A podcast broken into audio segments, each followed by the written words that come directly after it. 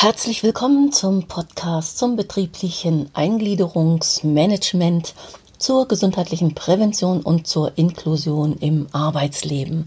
Mein Name ist Regina Richter. Jeweils am letzten Freitag im Monat wird eine neue Podcast-Episode veröffentlicht. Dieses Mal ist es ein bisschen anders. Wir haben aufgrund der schwierigen gesellschaftlichen Zeiten, in denen wir gerade leben mit der Corona-Krise, uns entschlossen, ich habe mich entschlossen, diesen Podcast etwas früher zu veröffentlichen und auch in der Folge unregelmäßig einige Podcast-Episoden äh, zur aktuellen BEM-Entwicklung in Zeiten von Corona zu besprechen. Und das betrifft äh, insbesondere BEM-Fragen, die auftauchen könnten in den unterschiedlichen Betrieben. Zum Beispiel, wie ist eigentlich in diesen Zeiten die Arbeitsunfähigkeitsberechnung, also der AU-Tage, die dann zu einem BEM führen könnten. Oder die Frage, wie ist es mit den BEM-Berechtigten, die jetzt gerade vielleicht darauf warten, eine Einladung von uns zu bekommen? Wie gehe ich damit um? Schreibe ich die an oder äh, spreche ich überhaupt? Gibt es die BEM-Gespräche? Solche Fragen sollen hier angesprochen und möglichst geklärt werden, auf alle Fälle diskutiert werden, dort wo Klärungen für den Moment nicht möglich sind. Heute aber erst einmal hören wir den Teil 2 unseres Interviews mit Michael Gümbel von der Perspektive Arbeit und Gesundheit die berät und informiert zur Förderung psychischer Gesundheit und Beschäftigungsfähigkeit bei der Arbeit. Mein Gesprächspartner ist Michael Gümbel und wir hören, wie gesagt, den zweiten Teil. Im ersten Teil ging es darum, vor allem darum, wie ist die Beratungsstelle aufgestellt? Wer arbeitet da? Was gibt es da für Themen? Und wie kommen die Arbeitnehmer oder auch die Betriebe überhaupt hin zu dieser Beratungsstelle? Wie sind da die Wege? Darüber haben wir gesprochen, darüber hat Michael berichtet. Jetzt im zweiten Teil soll es unter anderem wieder um die Schnittstellen zum BEM gehen. Und dabei ist äh, die Gefährdungsbeurteilung ein wichtiges Instrument, um das BEM zu unterstützen, insbesondere auch die psychische äh, Gefährdungsbeurteilung zum BEM. Dafür ist Michael Gümbel ein Fachmann, der da seit vielen, vielen Jahren dran ist. Also wir haben dann, ich habe dann gefragt, wie kann eine sinnvolle Ergänzung beider Instrumente aussehen? Wie kann das in der Praxis äh, funktionieren? Gibt es dazu Beispiele? Außerdem haben wir das spannende Thema aufgegriffen, wie wird eigentlich das Thema Gender also die Geschlechtergerechtigkeit und aber auch die Differenz, also die Unterschiedlichkeit von Mann und Frau in der Gefährdungsbeurteilung behandelt. Und wie könnte man das für die BEM-Prozesse fruchtbar machen? Das und auch das Thema, wie kann es mit der Beratungsstelle weitergehen, hören Sie jetzt in diesem Gespräch mit Michael Gümbel, ich wünsche Ihnen gute Erkenntnisse und möglichst viele Anregungen. Während ich dir jetzt so zugehört habe, Michael, äh, habe ich ganz oft gedacht, Mann, das ist ja wie bei mir im BEM, wenn ich die BEM-Beratung mache. Und äh, da liegt dann die Frage nahe, dass du aus deiner Sicht auch äh, Schnittstellen zum BEM, zum Beispiel äh, legen Verantwortliche im BEM großen Wert darauf, zu einem BERM-Gespräch eine Gefährdungsbeurteilung zu, zu, bekommen. Und eine Gefährdungsbeurteilung ist ja eines der zentralen äh, Beratungsgegenstände, die ihr habt, wenn ihr in die Betriebe geht. Mhm. Und ich weiß, dass die eben, also dass die BEM-Verantwortlichen gerne sich, bevor sie in ein BEM-Gespräch gehen, so eine Gefährdungsbeurteilung erstmal holen. Wie hängen eigentlich aus deiner Sicht das BEM und die Gefährdungsbeurteilung zusammen? Also ich finde ja, es ist eigentlich eine richtig gute Grundlage, wenn es eine fundierte Gefährdungsbeurteilung gibt, das hinzuzuziehen zum BEM-Gespräch. Also nach unserer Wahrnehmung gibt es das meistens nicht. Mhm. Das ist was, was wir dann einbringen, auch in die betriebliche Beratung, dass wir sagen, wie wollen Sie hier eigentlich ein Eingliederungsmanagement machen, wenn Sie gar nichts darüber wissen, wo eigentlich die Belastungen äh, äh, liegen, die mit der Tätigkeit verbunden sind. Dann ist man ja quasi so ein bisschen zufällig dem ausgeliefert, was äh, die Beschäftigte oder der Beschäftigte zufällig wahrnimmt und auch äußert und sich zu äußern traut oder nicht zu äußern traut. So. Ja. Also das würden wir dringend empfehlen, das immer vorrätig zu halten und das auch im Betrieb einzufordern, dass das gemacht wird. Genau, wäre auch nicht zuletzt eine Aufgabe der Interessenvertretungen, die mhm. einfach darauf achten, dass das eine der wesentlichen, die Gefährdungsbeurteilung, eine der wesentlichen Grundlagen im Arbeits- und Gesundheitsschutz ist genau. natürlich, genau. damit das BEM berührt mhm. und Beurteilung unterstützt natürlich die Gesundheitsförderung in jedem Fall. Mhm. Von daher ist das ein zentrales Instrument innerhalb genau. der Unternehmen. Genau. Mhm. Ja. Und wir erleben das aber oft so, dass äh, selbst äh, wenn auf dem Papier eine Gefährdungsbeurteilung vorliegt und die vielleicht dann auch auftaucht in, in dem Kontext, dass die Führungskraft vor Ort sich da überhaupt nicht für verantwortlich fühlt. Mhm. Das ist ein bisschen leichter, wenn es um Tragen von persönlicher Schutzausrüstung geht oder so. So was also, Sichtbares auch. Wenn es so was Sichtbares gibt, hier muss man einen Helm tragen, hier muss man einen Hörschutz tragen oder so. Ähm, das ist dann schon auch äh, so, dass in vielen Betrieben, wo solche Gefährdungen vorliegen, es einen anderen Stand von Arbeitsschutz gibt, eine andere Kultur und äh, die Führungskräfte häufiger darauf achten. Aber da, wo die konkreten körperlichen Gefährdungen nicht so offensichtlich sind, da gibt es oft nicht so einen Bezug. Also wir haben oft ähm, Ratsuchende auch, die mit schwieriger Klientel zu tun haben, die dann eine sehr belastende Tätigkeit machen äh, oder einfach belastende Situationen erleben im Krankenhaus oder in der Jugendhilfe oder äh, so. Und auch da müsste man eigentlich Arbeitsschutzmaßnahmen, also muss man eine Gefährdungsbeurteilung äh, durchführen, die diese Gefährdung äh, mit berücksichtigt. Und dann muss man auch Maßnahmen treffen, äh, wie da gearbeitet wird und wie bestimmte auch Gefährdungen vermieden werden, also tatsächlich Bedingungen verbessert werden und die Leute unterstützt werden. Ja, nicht umsonst hat der Gesetzgeber eben die psychische Gefährdungsbeurteilung äh, dann eingeführt. Ne? Genau. Ja. Genau. Mhm. Und äh, das heißt ja auch, also da müssten Maßnahmen festgelegt äh, worden sein, die auch eingehalten werden müssen und umgesetzt werden müssen. Mhm. Das ist so, also da nehmen die äh, Vorgesetzten ihre Verantwortung selten wahr. Mhm. Die haben natürlich aber auch nicht die Orientierung. Also es ist ja nicht so, dass der Arbeitgeber oder ihr Vorgesetzter ihnen das auch äh, so deutlich aufgibt, dass sie dafür auch verantwortlich sind. Und sind auch in der Regel überfordert. Ne? Genau. In, in, ihrem, man müsste gucken, viel stärker gucken, wie kann man in dem Bereich auch die Führungskräfte unterstützen, genau. äh, dass sie da die Orientierung haben. Genau. Also ein Beispiel äh, ist äh, so in der Altenpflege haben wir manchmal so Situationen, äh, da gibt es dann Konflikte mit Bewohnerinnen und Bewohnern, wo wir sagen würden, da sind einfach die Strukturen problematisch. Da sind alte Menschen in einer Situation, die für sie ganz unerfreulich und äh, schwer auszuhalten sind. Und die werden natürlich ärgerlich und motzen und beschweren sich und streiten sich. Und äh, die beschweren sich dann auch manchmal über Beschäftigte, weil für die Bewohner ist ja die Beschäftigte oder der Beschäftigte quasi Überbringerin der schlechten Nachricht. Und dann beschwert man sich über die.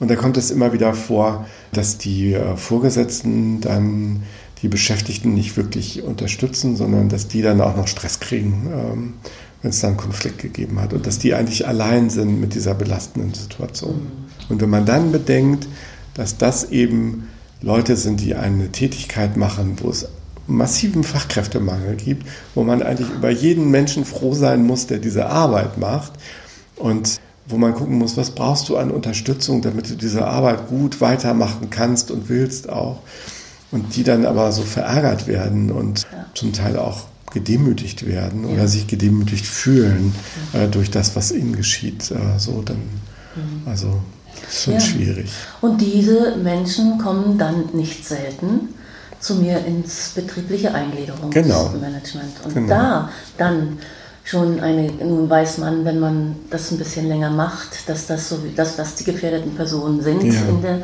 Pflege, das ist schon richtig. Aber dazu dann nochmal eine konkrete Gefährdungsbeurteilung zu haben, ja. erleichtert natürlich die Arbeit in genau. Ne? Und man kann genau.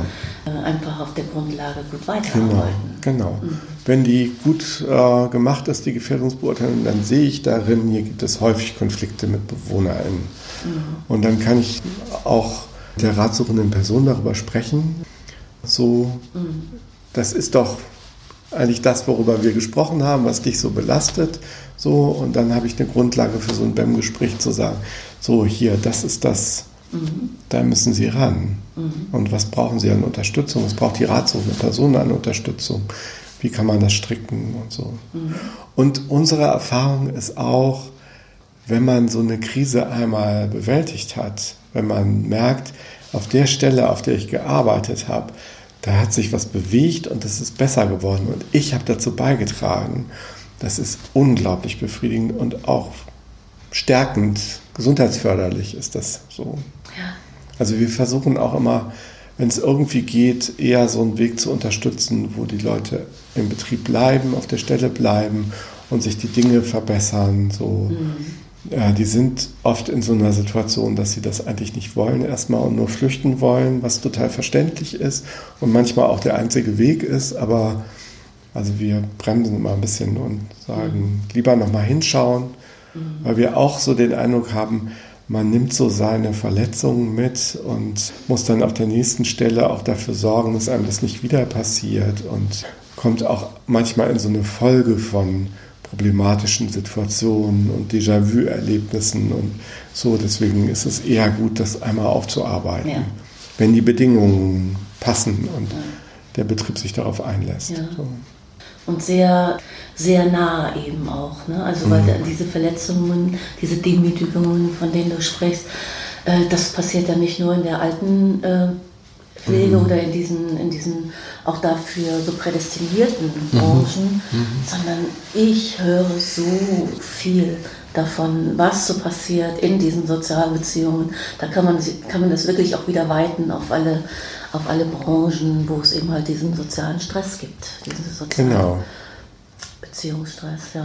Und es gibt eine ganze Menge Branchen, wo auch ein schlechter Umgangston an der Tagesordnung ist und zur Kultur in Anführungszeichen gehört. Also mhm. und äh, ja. ja. Gut, und dazu seid ihr da, ja. die zu unterstützen. Ja. Cool. Ich würde gerne nochmal äh, äh, zu den, zu den BEM-Schnittstellen mhm. kommen, mhm. ähm, äh, wie, wie die sich auch, also das BEM und die Gefährdungsbeurteilung, äh, wie die sich befruchten können, sozusagen. Mhm. Also wie die, gleich, äh, wie, wie die stärker werden können mhm. im Unternehmen, dass das mhm. nicht so einzelne Satelliten sind, mhm. sondern dass sie wirklich dann äh, dadurch, dass sie zusammen eine Struktur bilden, mhm. dass sie dadurch auch stärker werden können. So, das ist nämlich so meine Erfahrung, dass je mhm. mehr Wille dahinter ist und je mehr Strukturen es dazu gibt, Instrumente, desto stärker wird das Ganze, das ganze BEM, das Gesundheitsmanagement. Ich habe Michael dann gefragt, wer eigentlich aus seiner Perspektive dafür verantwortlich ist, dass zum Beispiel empfohlene Maßnahmen, die aus einem BEM resultieren, wie die im Unternehmen umgesetzt werden können. Also wer trägt dafür die Verantwortung? Also erstmal äh, habe ich natürlich als äh, Beschäftigter auch äh, ein äh, lebhaftes Interesse daran, äh, dass meine Arbeitsbedingungen äh, gesundheitsförderlich sind und nicht gesundheitsschädlich sind. So, das finde ich immer total wichtig, auch dass man sich nicht in Bedingungen hereingibt, wo man merkt, das macht mich krank und dann sagt, ich kann ja hier nichts machen, ich bin ja nur Beschäftigter, so, sondern dass man da auch für sich selber sorgt und da auch die entsprechenden Leute anspricht äh, so, oder sich auch abgrenzt gegen Überforderung. So. Das finde ich auch ein wichtiger Schritt. Letztlich ist aber natürlich Arbeitsschutz eine Arbeitgeberverantwortung.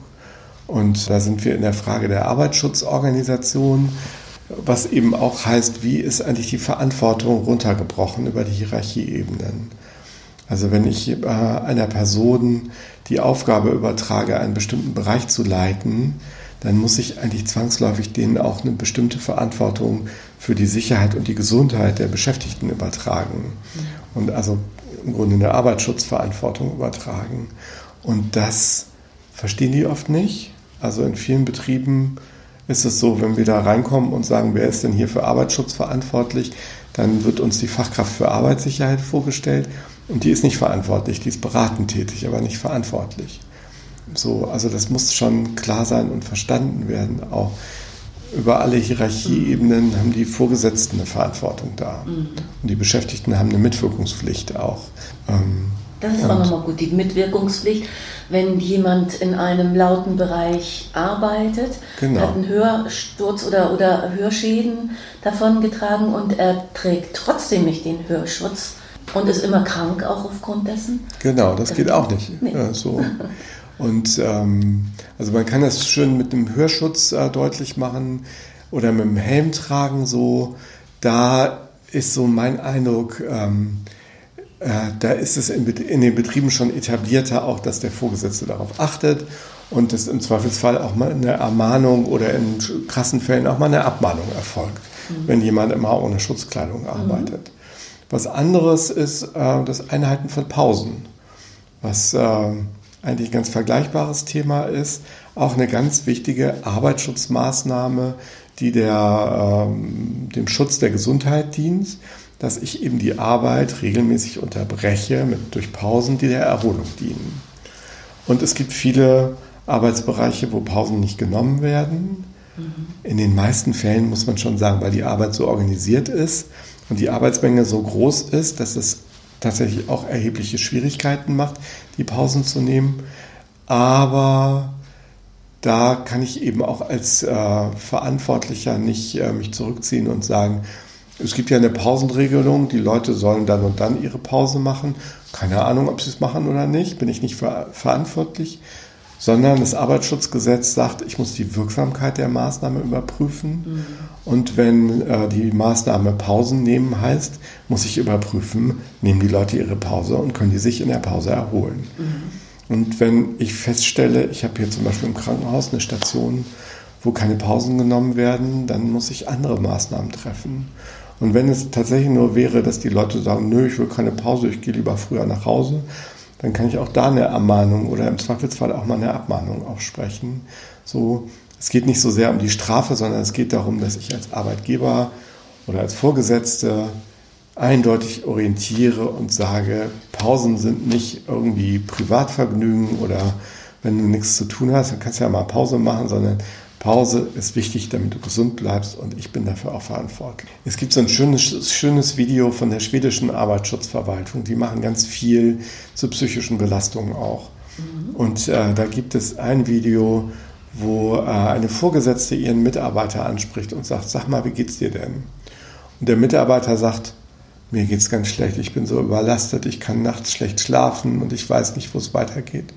Und die Vorgesetzte sagt, oh, da müssen wir aber unbedingt drüber sprechen und äh, gucken, wie wir dich entlasten können und was wir machen können. Und so ist es gut. Was ich auch wichtig finde in dem Zusammenhang, also Verantwortung wird oft so schwer und so negativ wahrgenommen. Ich finde, es geht ja auch um Gestaltungsspielräume. Also die Verantwortlichen in Betrieben erleben das so oft, dass sie so im Grunde hilflos dem ausgeliefert sind, dass die Leute halt krank werden und weggehen oder sie gar keine Bewerbung kriegen und äh, das ist alles individuelles Schicksal, da kann man gar nichts machen. Ja. Und über die Gestaltungsmöglichkeiten, die man im Arbeits- und Gesundheitsschutz hat, kann man unglaublich viel steuern und unglaublich viel mehr beeinflussen, als man das so denkt. Das ist eigentlich, es ist so richtig gute Managementkompetenz, wenn man das im Blick hat. Und ja. es gibt ja eine ganze Reihe Betriebe, die das auch verstanden haben und die da was bewegen und tolle Führungskräfte, die ein tolles Team haben, weil die das verstanden haben und weil das Team auch das Gefühl hat, so meine Chefin, die sieht das auch und die unterstützt mich, äh, wenn ich Unterstützung brauche und so. Ja, solche Unternehmen kenne ich auch. Und da geht mir das Herz auf, mhm. wenn man auch sieht, welche Veränderungen das bewirkt bei den Mitarbeitern, in den Unternehmensstrukturen, wenn einmal sich der Geschäftsführer, der Chef hinstellt und sagt, ich stehe hinter euch, ich stehe hinter dem Gesundheitsmanagement und das passiert in der Regel am ehesten in den Unternehmen, in den Branchen, die den höchsten Leidensdruck haben. Ne? Mhm. Wo sie dann, mhm, genau. Ja, ja. Also es ist oft so, dass sie dann irgendwann verstehen, wir müssen hier was machen und wir müssen hier mhm. richtig grundsätzlich umdenken. Mhm. Und natürlich auch in den Unternehmen, die verstehen, der Fachkräftemangel ist kein Schnupfen, der vorbeigeht, sondern das bleibt so. Der Arbeitsmarkt hat sich umgedreht und wir sind eigentlich diejenigen, die suchend sind am Arbeitsmarkt und äh, die deswegen die, die wir haben, hegen und pflegen müssen und äh, bewahren müssen. Und wir gehen einen Schritt tiefer in das mhm. Thema rein, etwas, was nicht so häufig thematisiert wird in diesem Kontext. Und da geht es darum, dass Männer und Frauen mhm. unterschiedliche gesundheitliche Präpositionen hat zum Beispiel und dass es unterschiedliche Rollen in den Unternehmen gibt. Also dass das soziale Geschlecht, eben Gender, in den Unternehmen und in diesem, unter diesem Gesundheitsaspekt, das heißt also dann auch in den Gefährdungen, äh, krank zu werden, eine große Rolle spielt. Das ist eines der Themen, für mhm. die du sehr kompetent bist, wie mhm. ich weiß, über viele Jahre. Mhm. Und äh, weil ich davon auch die, äh, viel profitiert habe schon für meine Arbeit. Mhm. Und äh, gibt es da nochmal etwas, was du in diesem Zusammenhang erwähnenswert mhm. findest? Mhm. Genau. Also wir würden immer nicht so sehr sagen, dass es so grundsätzlich Unterschiede zwischen Männern und Frauen gibt, sondern dass es vor allen Dingen die Geschlechterrollenbilder die äh, sind, ne? ähm, mhm. die uns so stark prägen und vor allen Dingen auch so unbewusst so viel prägen. Also unser Denken und Handeln sowieso, aber auch unser Fühlen äh, prägen und äh, die da eben auch stark reinspielen. So ein wichtiges Thema, was wir immer wieder erleben, ist die Frage, darf ich mir eigentlich Hilfe suchen? Also darf ich überhaupt sehen, dass ich Hilfe brauche und darf ich mir Hilfe suchen? Wir haben so zwei Drittel bis drei Viertel der Ratsuchenden sind weiblich, die zu uns kommen. Äh, das heißt, ein wesentlich kleinerer Anteil von Männern. Und da haben wir den Eindruck, da haben die Männer einfach echt ein Problem mit ihrer Geschlechterrolle, die ihnen einredet, sie seien ja super kompetent und würden das alles alleine hinkriegen und häufig ist es so, die Männer, die zu uns kommen, die kommen deutlich später in so einem Prozessverlauf als die Frauen und häufiger auch, wenn es eigentlich schon zu spät ist. So. Mhm.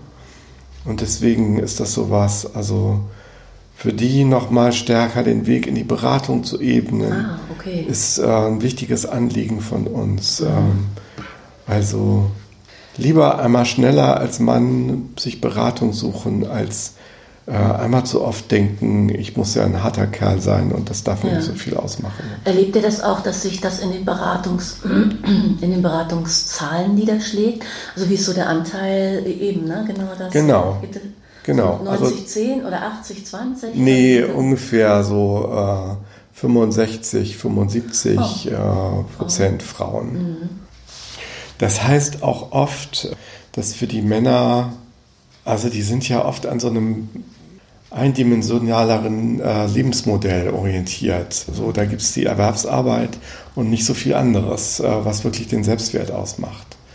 Das heißt, wenn die in eine berufliche Krise kommen, dann ist das ganze Leben viel mehr in Frage gestellt. Also wir haben tatsächlich immer wieder Frauen hier in der Beratung, die sich überlegen, mache ich das weiter oder gehe ich auf Teilzeit oder ich muss ja gar nicht arbeiten, äh, mein Mann arbeitet ja. Das hat natürlich auch viele problematische Aspekte, aber erstmal ist es ja ein Stück weit auch eine Ressource, dass ich mhm. der Arbeit nicht so hilflos ausgeliefert bin. Mhm. So.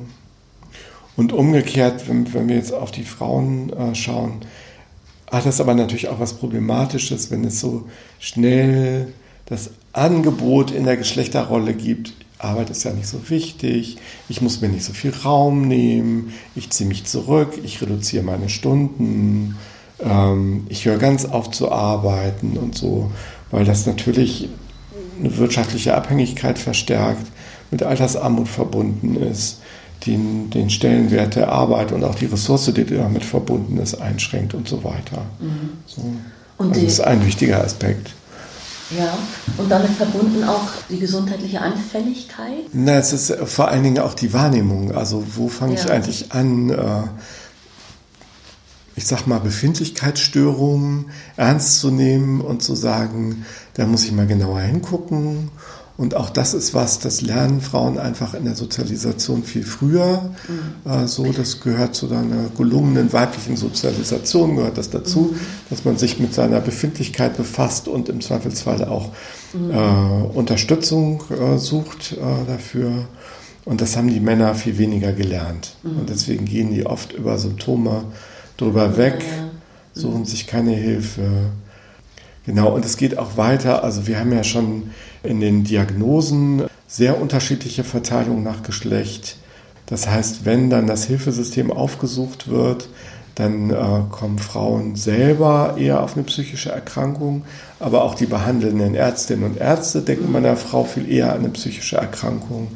Also das hat so Vor- und Nachteile, würde ich sagen. Ja. Ähm, und äh, bei den Männern heißt das aber, dass oft psychische Erkrankungen auch nicht erkannt werden. Mhm. Oder das heißt auch, dass Männer, wenn sie unter Druck kommen, nochmal andere hm, Möglichkeiten haben, ihrer Geschlechterrolle entsprechend zu handeln, indem sie nämlich aggressiv gegen sich oder andere sind und damit quasi als äh, coole Männer rüberkommen. Mhm. So, und dann Spannend, ja. eben äh, zum Teil in Betrieben äh, ziemlich viel Unheil anrichten ähm, oder auch im Privatleben und äh, zum Teil aber auch sich selber gegenüber, äh, also Suchtmittelmissbrauch oder so mhm.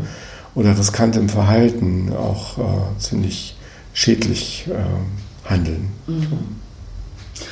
Und umgekehrt, Frauen zum Beispiel in Männerstrukturen. Mhm in gewerblichen ja. Betrieben ist auch, ja. auch zu berücksichtigen ja. in Gefährdungsbeurteilungen, genau. auch in den Erkrankungsformen. Genau. Mhm. Also das ist, ich, ich meine, äh, wir erleben eigentlich äh, alles, was die Gleichstellungsforschung sagt seit vielen Jahren, die Genderforschung äh, so wie schwierig das für Frauen in äh, männerdominierten Bereichen ist. Ganz besonders, wenn sie die Einzige sind, wenn es ein paar Frauen sind. Das schafft immer schon mal eine andere Situation, weil man ist nicht als Einzige die Vertreterin des Geschlechts und alles, was man macht, denkt, tut, wird sofort aufs Geschlecht geschoben so. Und das ist oft schwierig, weil da gibt es dann so eine Männerkultur auch äh, oft, die äh, so ihre Witze haben und ihre ja auch manchmal äh, verletzenden Arten miteinander und mit anderen umzugehen mhm. und äh, wo man als Frau irgendwie immer außen vor steht und schnell auch mal ausgegrenzt wird oder sich ausgegrenzt fühlt. Äh, so. Das ist eine schwierige Situation. Das ist ein bisschen auch bei Männern in frauendominierten Bereichen. Äh, das ist sicher auch nicht immer einfach. So in Kindergärten zum so Beispiel? In, genau, mhm. zum Beispiel in Kindergärten. Wobei man auch immer sehen muss, ähm, also es gibt ja schon auch ein bisschen so eine gesellschaftliche Hierarchie zwischen den Geschlechtern. Und wenn ich als Mann in einem frauendominierten Bereich arbeite, dann äh, gibt es große Tendenz für beruflichen Aufstieg. Und äh, selbst wenn ich das nicht will, werde ich immer eher als Führungskraft gesehen mhm. von Kolleginnen und Kollegen, von Vorgesetzten, von der Kundschaft, Klientel.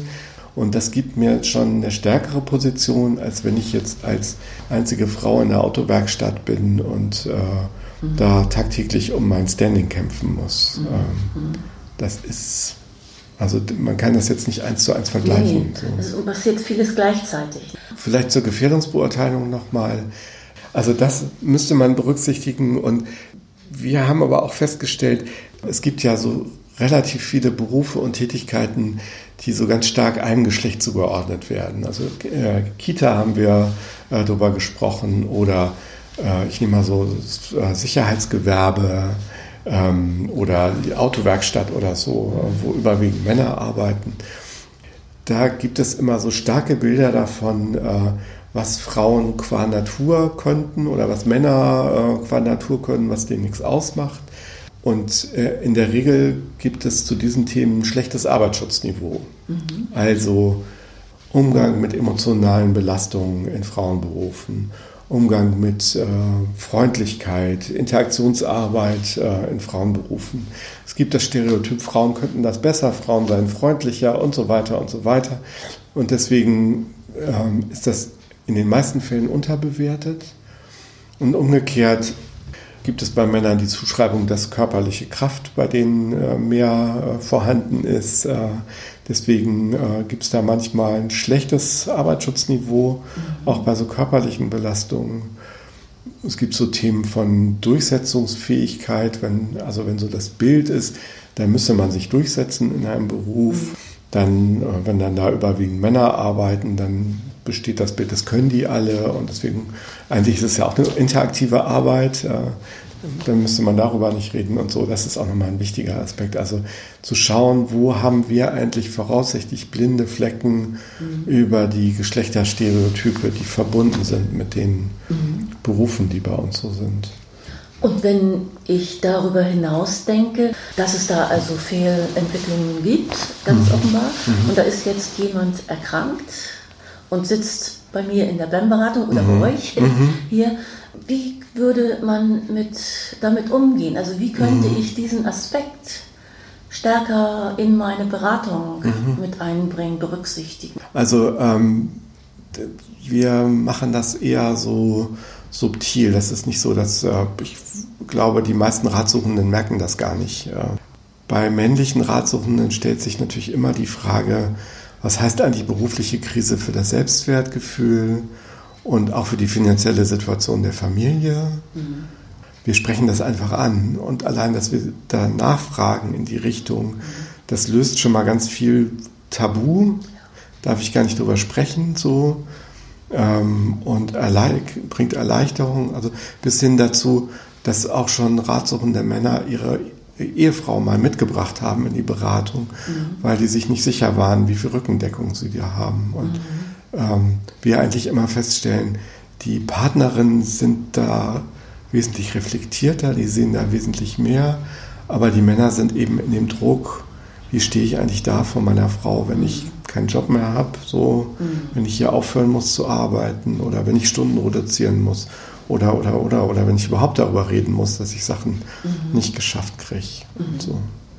Bei den Frauen ist es umgekehrt, also gibt es andere Themen. So. Ähm, wir haben natürlich relativ häufig auch Frauen, die in Teilzeit arbeiten und viele Sorgetätigkeiten noch nebenher bewerkstelligen müssen, mhm. was in der Gesamtheit natürlich auch oft zu einer sehr belastenden Situation führt. Mhm. Und auch das einfach erstmal anzusprechen und zu sagen, buh, da haben sie aber auch echt ganz schön viel Stress, pünktlich loszukommen von der Arbeit. Äh, die meisten haben eine Arbeit, wo man nicht irgendwann einfach den Stift fallen lassen kann und rausgehen kann. Und dann muss man pünktlich in der Kita sein oder in der Schule oder wo auch immer. Und das muss jeden Tag funktionieren. Die Kinder müssen funktionieren und so mhm. über diese Belastung mal zu sprechen. Und auch da zu gucken, wie kann man da auch ein Stück weit Horizonte eröffnen und Handlungsmöglichkeiten erweitern. Und mhm. manchmal ist es auch einfach hilfreich zu sagen, wie ist denn mit Ihrem Partner? Gibt es einen Vater zu den Kindern? Und ähm, vielleicht ist das der Zeitpunkt, wo der mal was machen kann auch und so. Ja. Eine andere Rollenverteilung dann genau. mal angucken. Ne? Genau. Äh, okay, das wäre tatsächlich eure Rolle. Im BEM würde das wahrscheinlich eine, eine Umdrehung zu viel sein. Denn äh, da ist immer die, ihr habt ja auch eure An Abgrenzung, ne? Mhm. Orientierung schaffen mhm. und so. Und das ist bei den BEM-Beratern eben auch so, dass mhm. so, sobald eine Therapie anfängt, mhm. äh, müssen wir sagen, okay, bis hierher, nicht weiter, das ist mhm. nicht unser Bier. Dann, genau. Äh, ne? genau. genau. So also, muss man gucken, wie weit man sich darauf einlassen ja, kann. Ne? Und, genau. Ja. Also das ist nicht der Schwerpunkt unserer Beratung, ja. aber es klingt halt mal an und äh, wirklich immer am eindrücklichsten mit äh, den Männern, die in so einer beruflichen Krise sind, aufgrund von Belastungen, äh, denen einfach den Raum dafür zu eröffnen, dass das normal ist und äh, dass sie da bei weitem nicht die Einzigen sind und auch denen mal zu sagen, das ist tabuisiert bei Männern. Mhm. Und äh, es gibt so die Kultur, als sei das so nicht. Und denen auch mal zu sagen, wie schädlich das eigentlich ist, das erleben die ganz oft ganz befreiend. So, mhm. also okay. ich habe hier eigentlich selten Männer, die dann sich darüber streiten und finden. Mhm. Sie müssen aber jetzt noch mal ein bisschen männlicher sein und so. Wir gehen jetzt noch mal zurück auf die Rahmenbedingungen der PAG, also mhm. der Beratungsstelle. Welche Stolpersteine gibt es für euch hier so im Projekt, so als mhm. Beraterinnen? Mhm. Äh, welche Strukturen oder mhm. Äh, was macht euch zu schaffen? genau. Also das eine äh, kann ich ja mal sagen, was uns äh, zum Glück nicht mehr zu schaffen macht, ist, äh, wir sind kein Projekt mehr, sondern die Evaluation ist äh, positiv verlaufen und Hamburg hat das entfristet. Also wir sind eine dauerhafte Einrichtung und kein vorübergehendes Projekt. Herzlichen Glückwunsch. Genau. Das freut mich ja, sehr. Also schon seit letztem Jahr.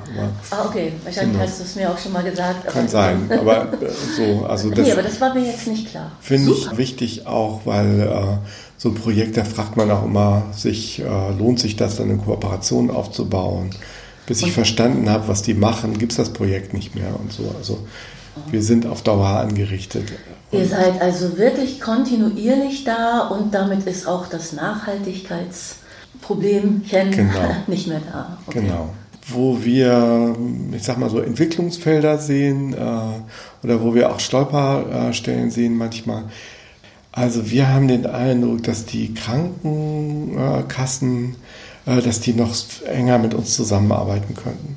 Äh, die haben ja die Leute im Krankengeld. Das geht euch wahrscheinlich mhm. auch so als BEM-Beraterin. Genau. Also, dass wir den Eindruck haben, da ist jemand, wenn jemand ins Krankengeld kommt, ähm, dann ist klar, die sind auch eigentlich ein Fall fürs BEM. Und eigentlich äh, könnten wir uns vorstellen, äh, dass die einen Brief bekommen, äh, wo dem BEM erklärt wird. Von der Krankenkasse? Mhm. mhm. Und äh, wo, wenn es Hamburg ist, könnte, könnten die erstmal zu uns vermittelt werden. So. Man weiß ja nicht, ob der Betrieb da Unterstützungsstrukturen anbietet. Also. Und äh, dass die Betriebe auch ein Anschreiben von der Krankenkasse bekommen, wo der Betrieb auf den BEM hingewiesen wird und dann der Betrieb äh, an BIHA oder so verwiesen wird. Mhm. Also wo bekomme ich eigentlich Unterstützung? Mhm. Wie funktioniert das? Das stellen wir uns sehr hilfreich vor das braucht aber natürlich auch Ressourcen, äh, dann äh, das zu bewerkstelligen. Wir erleben das aber manchmal im Gegenteil äh, so, dass äh, die Bet Beschäftigten, die Ratsuchenden ihre Krankenkasse nicht wirklich als unterstützend äh, wahrnehmen, so, sondern dass die es eher erleben, dass ihnen da misstraut wird, dass ihre Erkrankung in Frage gestellt wird, bis hin dazu, dass der Eindruck manchmal entsteht, dass die Krankenkasse die früher, lieber früher als später an die Rentenversicherung abschieben möchte. Und äh, das ist natürlich total problematisch. Ja, so. deswegen wird das auch kontrovers äh, diskutiert. Genau. Was man ja auch sagen muss, also wir haben zweieinhalb Stellen insgesamt. Das ist für Hamburg natürlich äh, begrenzt von der Reichweite her. Mhm. Und wir haben schon den Eindruck, dass wir, wie gesagt, bestimmte Branchen sehr viel besser erreichen als andere und äh, dass wir auch Menschen mit einem höheren Bildungsabschluss sehr viel besser erreichen. Die kommen eher auf Beratung und äh, so. Und dass wir auch regional die Menschen sehr unterschiedlich erreichen. Also äh, höher qualifizierte Menschen sind in der Regel auch mobiler innerhalb von Hamburg und äh, die bewegen sich auch hier zu uns in die Schanze. Andere Leute, die ohnehin benachteiligt sind, weil die vielleicht auch noch sprachliche Schwierigkeiten haben. Für die ist das der Weg wesentlich weiter. So.